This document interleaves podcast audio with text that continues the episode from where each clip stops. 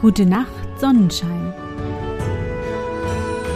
Der märchenhafte Podcast für kleine und für große Leute. Hallo, mein Sonnenschein. Wie war dein Tag heute? Was hast du heute Schönes erlebt?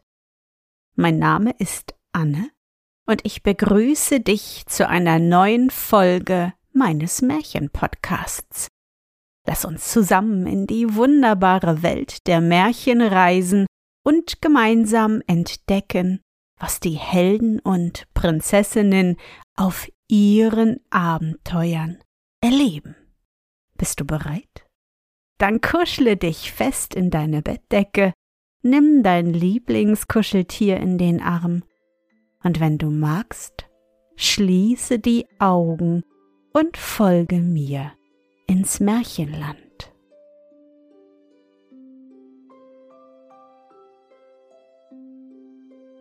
Der Jüngling im Feuer und die drei goldenen Federn. Zwei arme Leute hatten ein Kind, das war ein Knäbchen und war so schön und gut, dass sie ihre große Freude an ihm erlebten. Das dauerte aber nicht lange, da starb der Mann und der armen Frau ging es herzlich schlecht und sie kam in bittere Not. Darüber grämte sie sich so sehr, dass sie sich hinlegte und ihrem Manne nachstarb. So stand das arme Kind ganz Mutterseelen allein in der Welt und hatte niemanden, der sich seiner annahm. Es bettelte sein Brot an den Türen und kam so jeden Tag in des Königs Schloss. Da gab ihm der Koch die Reste, welche auf den Tellern übrig geblieben waren, die aß es im Schlossgarten unter einem Baume. Nun hatte der König ein Töchterchen, das war am selben Tage geboren wie das Knäbchen und lief jeden Mittag nach Tische in den Garten, um zu spielen. Da es denn jedes Mal, wie das arme Kind die geringen Bissen so gierig verschlang, und das tat ihm sehr leid, denn es hatte ein gutes Herz. Es holte ihm Brot und Geld und gab ihm seine abgetragenen Kleidchen, brachte auch Spielsachen mit, und die beiden Kinder spielten ganze Tage miteinander. So wuchsen sie auf und wurden größer. Da nahm das Knäbchen am Schlosse Dienst und wurde als Hirte über das Federvieh gesetzt. Sie sahen sich jeden Tag nach wie vor, und je länger es dauerte, umso mehr erkannten sie, dass sie eins ohne das andere nicht leben könnten. Ein paar Jahre später kam ein mächtiger Königssohn zum Besuch an den Hof des Königs. Dem gefiel die Prinzessin so gut, dass er sogleich um ihre Hand anhielt. Der König, welcher seine Tochter sehr liebte, sprach ich gebe gern mein Ja-Wort, wenn es ihr Recht ist. Als der Königssohn aber der Prinzessin von seiner Liebe erzählen wollte, wies sie ihn ab und sprach Spart euch die Mühe, mein Herz gehört dem Gänsehirten an unserem Hofe und keinem anderen. Wenn ich den nicht bekomme, will ich nie heiraten. Darüber war der Prinz entrüstet, ging zum König und sagte es ihm. Und der König erzürnte sehr, als er das hörte und sprach Dem wollen wir bald abhelfen, ließ sofort den Hirten rufen und sagte ihm Bereite dich zum Tode, morgen gehst du auf den Scheiterhaufen, weil du dich erdreistet hast, die Prinzessin zu lieben. Das war an einem Morgen, gerade als der Hirte sein Federvieh austreiben wollte, er nahm seinen Hirtenstab und ging so recht von Herzen betrübt hinter seinen Gänsen, Enten und Hinkeln daher der Weide zu. Da setzte er sich hin und weinte bitterlich, dass er die Prinzessin und sein junges Leben so bald verlieren sollte. Da stand plötzlich ein Greis neben ihm, der fragte ihn, was ihm fehle. Als der Jüngling ihm sein Leid geklagt hatte, sprach der Greis Gehe getrost in das Feuer, es wird dir nichts anhaben können, denn Gott kennt deine Unschuld und schützet dich. Da ging dem armen Jüngling das Herz auf. Er fasste frischen Mut und zog abends heiteren Sinnes dem Schlosse zu. Da stand der Scheiterhaufen schon aufgerichtet und mittendrin der Pfahl, an welchem er gebunden werden sollte. Die Prinzessin stand am Fenster und schaute mit weinenden Augen auf das Holz hin. Da rief ihr der Jüngling hinauf und schwenkte seine Mütze. Lass deinen Kummer fahren und vertraue auf Gott, der wird uns helfen. Als sie ihn sah, wie er so fröhlich war und gar keine Sterbensfurcht hatte, da kam auch über sie eine große Ruhe. Warum, das wusste sie nicht, aber sie konnte gar keine Angst mehr haben. Und am folgenden Tage kamen die Henkersknechte zu dem Jüngling, um ihn zu binden. Da sprach dieser Nehmt eure Stricke wieder mit, ich gehe gern in das Feuer. Und er kletterte auf den Scheiterhaufen hinauf und stellte sich an den Pfahl. Da schlugen die Flammen bald hoch empor, und die Leute, welche umherstanden, hatten rechtes Mitleid mit dem Jüngling und sprachen Ach, was muss dies für ein harter Tod sein? Er stand aber mitten in den Flammen und sang mit heller Stimme, und das Feuer versenkte ihn nicht ein Haar. Als sich die Flammen nun nach und nach legten und nur die roten Kohlen noch glühten, da staunte das ganze Volk, als es den Jüngling mit seinen frischen roten Backen, lachenden Mundes in der Glut stehen sah, wie er seine Mütze zum Schloss zuschwenkte. Da stand die Prinzessin nämlich, die winkte ihm mit ihrem Tuch, und jetzt hatten sich die beiden noch viel lieber als zuvor. Da frohlockten die Leute und sprachen, das hat der liebe Gott um ihrer großen Treue willen getan. Der König aber frohlockte nicht, sondern befahl, den Jüngling als einen Zauberer in das Gefängnis zu werfen und alsbald ein ungeheures Haus von Stein zu bauen mit einer eisernen Tür. Das ließ er mit Eichenholz füllen, darin sollte der Jüngling verbrannt werden. Als die Henkersknechte kamen, ihn zu binden, sprach er Lasst mich frei gehen, ich entlaufe nicht. Er ging frohen Mutes in das Haus, dessen eiserne Tür alsbald verschlossen wurde, nachdem das Holz angezündet war.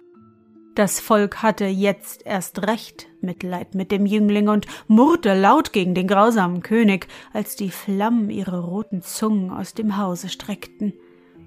Es dauerte einen ganzen Tag und eine ganze Nacht, ehe das Holz all verbrannt war, und an dem Tage und in der Nacht wurde viel geweint und es blieben nicht wenige Augen trocken. Die Hitze war so groß, dass das eiserne Tor an dem Hause schmolz und am Schlosse des Königs alle Fenster zersprang. Als aber die Flammen kleiner und kleiner wurden und das Prasseln und Knistern aufhörte, da klang mitten in der Feuersglut die Stimme des Jünglings, hell und klar wie zuvor auf dem Scheiterhaufen. Jetzt jauchzte das Volk laut auf, so dass der König nicht hätte wagen dürfen, dem Jüngling ferner Leid anzutun. Als die Glut fast ganz erloschen war, ging er aus dem Feuerhaus hervor und war schöner als je, so dass die Leute ordentlich Furcht vor ihm hatten und sprachen Man meint einen Engel aus dem Himmel zu sehen. Er winkte der Prinzessin mit seinem Hut, und sie winkte ihm mit ihrem Tuch, und jetzt hätte nichts in der Welt die beiden voneinander trennen können. Man sollte meinen, ein so großes Wunder hätte den König rühren müssen, aber er hatte ein Herz wie Stein und sann nur auf einen neuen Anschlag, den Jüngling zu verderben. Er ließ ihn zu sich rufen und sprach Ich will euch beide in Gottes Namen zusammengeben, Zuvor musst du mir aber drei goldene Federn vom Vogel Greif holen. Der Jüngling sprach. Hat mich der liebe Gott zweimal aus dem Feuer gerettet, so werde ich auch dies noch erfüllen können. Geh du nur, du kommst nicht wieder, dachte der König, denn der Vogel Greif ist ein Menschenfresser, dem man nichts, so mir nichts, dir nichts, drei Federn ausrupfen kann. Das Haus des Vogels Greif lag hinter drei Königreichen und einem großen Wasser. Als der Jüngling nun fortreiste und an das erste Königreich kam, war da große Trauer bei Hofe, denn des Königs Lieblingsbaum trug keine Früchte mehr. Der König hörte, dass der Jüngling zum Vogel Greif reise, so ließ er ihn zu sich kommen und bat ihn von dem Vogel zu erforschen, warum der Baum so krank sei, er würde es ihm gut lohnen. Das will ich gern, so ich es kann, sprach der Jüngling. Im zweiten Königreich, durch das er kam, war große Geldnot, denn der König hatte den Schlüssel zu seiner Schatzkammer verloren. Als der König von dem Jüngling hörte, der zum Vogelgreif reise, ließ er ihn kommen und bat ihn, den Vogelgreif zu fragen, wohin der Schlüssel gekommen sei. Er werde es ihm reichlich lohnen. Das will ich gern, wenn ich es kann, sprach der Jüngling. Und in dem dritten Königreiche war eine große Wassernot, denn der Brunnen vor des Königs Schloss wollte kein Wasser mehr geben. Als der König hörte, dass ein Jüngling da sei, der zum Vogelgreif reise, ließ er ihn kommen und bat ihn, den Vogelgreif zu fragen, warum der Brunnen nicht mehr laufe. Wenn ich es kann, tu ich es gern, sprach der Jüngling. Und schließlich kam er zu dem großen Wasser. Da stand ein Riese, welcher die Leute hinübertrug. Als er den Jüngling am anderen Ufer absetzte, sprach er Zum Lohne für meine Mühe frage den Vogelgreif, wie ich hier erlöst werden kann. Von Herzen gern, sprach der Jüngling. Als er am Schlosse des Vogels Greif ankam, war dessen Frau allein zu Hause. Ach, dass du dich hierher verirrt hast, eile, dass du wegkommst, denn mein Mann ist ein Menschenfresser, sprach sie. Der Jüngling erwiderte, das musste ich wohl, aber ich vertraue auf Gott und ich musste alles wagen, da ich sonst meine liebste Braut verloren hätte. Das freute des Greifens Frau, dass er seine Braut so sehr liebte, und sie versprach ihm, gegen ihren Mann beizustehen. Er erzählte ihr jetzt alles, und sie sprach Verstecke dich unter dem Bette und gib genau acht, was er sagt. Morgen gebe ich dir die drei Federn. Während sie so sprach, erhob sich vor dem Schlosse ein Brausen gleich dem eines Sturmes, und es wurde ganz finster in dem Zimmer. Beeile dich, da kommt mein Mann, rief die Frau Gräfin, und der Jüngling kroch unter das Bett. Bald darauf kam der Vogel Greif herein, und zugleich ging ein großer Glanz durch das Zimmer, denn seine Federn waren aus purem Gold. Wen hast du daheim? Ich rieche Menschenfleisch, sprach der Vogel Greif, und die Frau antwortete Ja, da hast du recht, es war ein armer Handwerksbursche hier, der hat auf dem Stuhle da gesessen, ist aber bald wieder weggegangen. Da sah der Greif sie einmal scharf an mit seinen durchdringenden Augen, aber sie ließ sich nicht irre machen und fragte Willst du zur Nacht essen? Jawohl, und zwar schnell, ich bin müde und will zur Bette, sprach der Greif. Da trug sie die Speisen auf und sie aßen zusammen, dann legten sie sich schlafen. Gegen elf Uhr riss die Frau dem Greifen eine seiner goldenen Federn aus. Au! schrie er. Was machst du denn? Mir träumte, ein König habe einen Baum, der immer schöne Früchte getragen habe und jetzt keine mehr trage, darüber traure der ganze Hof, sprach die Frau.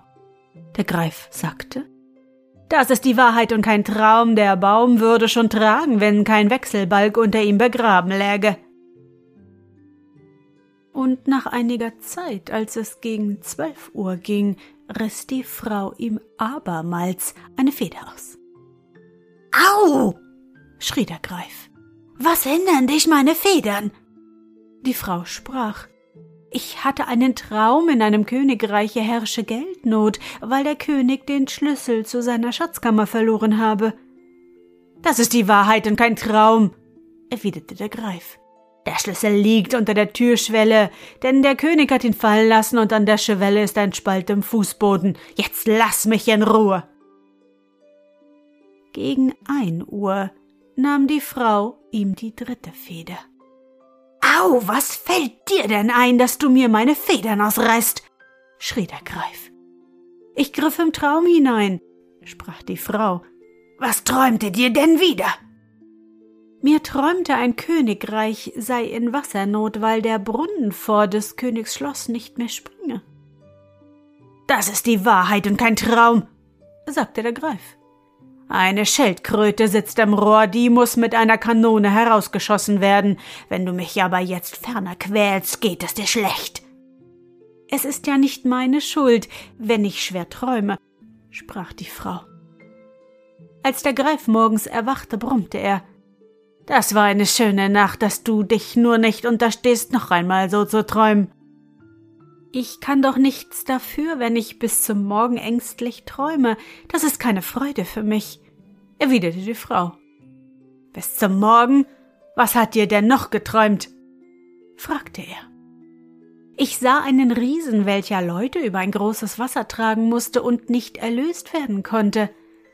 Das ist die Wahrheit und kein Traum, sprach der Greif. Er wäre aber erlöst, wenn er einen, den er herübertragen soll, mitten im Wasser absetze. Jetzt aß der Greif sein Morgenbrot und dann flog er aus. Der Jüngling kam unter dem Bette hervor. Da gab die Frau ihm die drei Federn und das war ein Glanz. Du hast alles wohl verstanden, was mein Mann gesagt hatte? sprach sie, und er dankte ihr von Herzen für all ihre Güte, die er ihr nie vergessen werde. Als der Riese ihn über das Wasser getragen hatte, sagte der Jüngling ihm, wie er erlöst werden könne. Hättest du mir das doch drüben gesagt, murrte der Riese in seinem Undank, aber das war nun zu spät. Von da reiste der Jüngling weiter zu den drei Königen und gab jedem seinen Rat, wie er ihn von dem Vogelgreif gehört hatte. Der erste ließ die Schildkröte aus dem Rohr des Brunnens herausschießen, da sprang das Wasser so reichlich, dass alle Straßen überschwemmt wurden. Der zweite König fand den Schlüssel zur Schatzkammer richtig in der Spalte an der Türschwelle. Der dritte König ließ den Wechselbalg an dem Baume herausgraben, und sogleich trieb der Baum Blätter und Blüten. Der Jüngling aber erhielt von jedem der Könige einen Sack Gold, so schwer als ein Pferd tragen konnte, und von dem letzten auch noch ein Reitpferd für sich. So ritt er mit seinen drei Rossen der Hauptstadt zu, wo seine Liebste wohnte.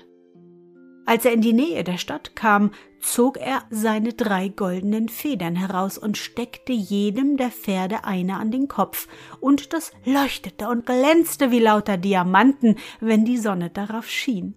Oh, etwas Prächtigeres kann man sich gar nicht denken. Aber noch weniger kann man sich die Freude denken, welche die Prinzessin hatte, als sie den Jüngling so stolz heranreiten sah. Sie hatte ja auch so manchen Monat und so manchen Tag mit ihren sehnlichen Blicken die Straßen heruntergeschaut und immer vergebens geschaut. Jetzt war auf einmal alles erfüllt, was sie so lange gehofft hatte, und außer sich vor großer Wonne flog sie die Treppe hinab und ihrem lieben Bräutigam entgegen. Als der König dazu kam und der Jüngling ihm die drei goldenen Federn überreichte, da wurde sein Herz weich und er gab die beiden zusammen. Der Jüngling baute von seinem Gelde nun ein großes Schloss. Darin wohnte er in Lust und Freude mit seiner Gemahlin. Und nach des Königs Tode setzte er sich die Krone auf das Haupt und sie lebten glücklich und zufrieden bis an ihr Lebensende.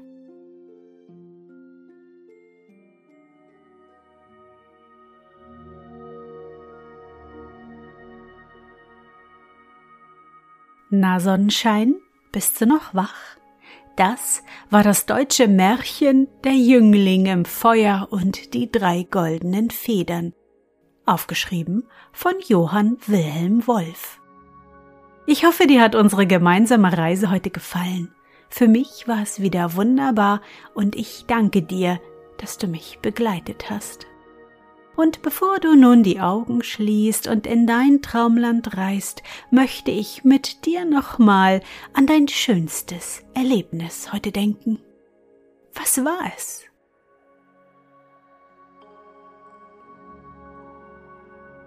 Vielleicht warst du heute in einem Modellbauladen und hast dir viele Modellzüge, Schiffe, Autos oder Figuren angesehen. Oder Du warst spazieren am Hafen oder Bahnhof und konntest dir die Schiffe und Lokomotiven in Originalgröße anschauen. Versuche dich an dein schönstes Erlebnis heute zu erinnern.